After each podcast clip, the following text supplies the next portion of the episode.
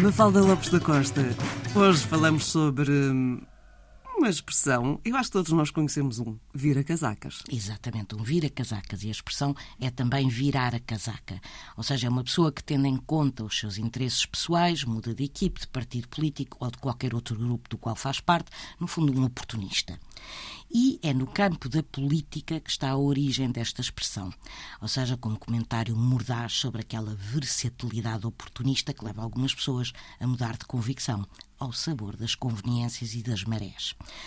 Ora, esta questão da casaca é porque os exércitos tinham uniformes com cores para exatamente os identificar nos campos de batalha. E Carlos Manuel III de Saboia, rei da Sardanha, para evitar problemas com a França ou a Espanha, a quem volta e meia o reino da Sardanha pertencia, vestia as cores de um dos reinos de acordo com as circunstâncias.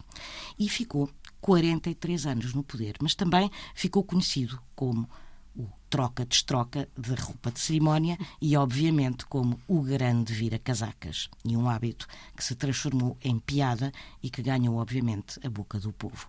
Vira a casaca quem defende opiniões, pessoas ou, no caso de Carlos Manuel III da Saboia, defender o seu reinado de França ou Espanha, mudando a casaca consoante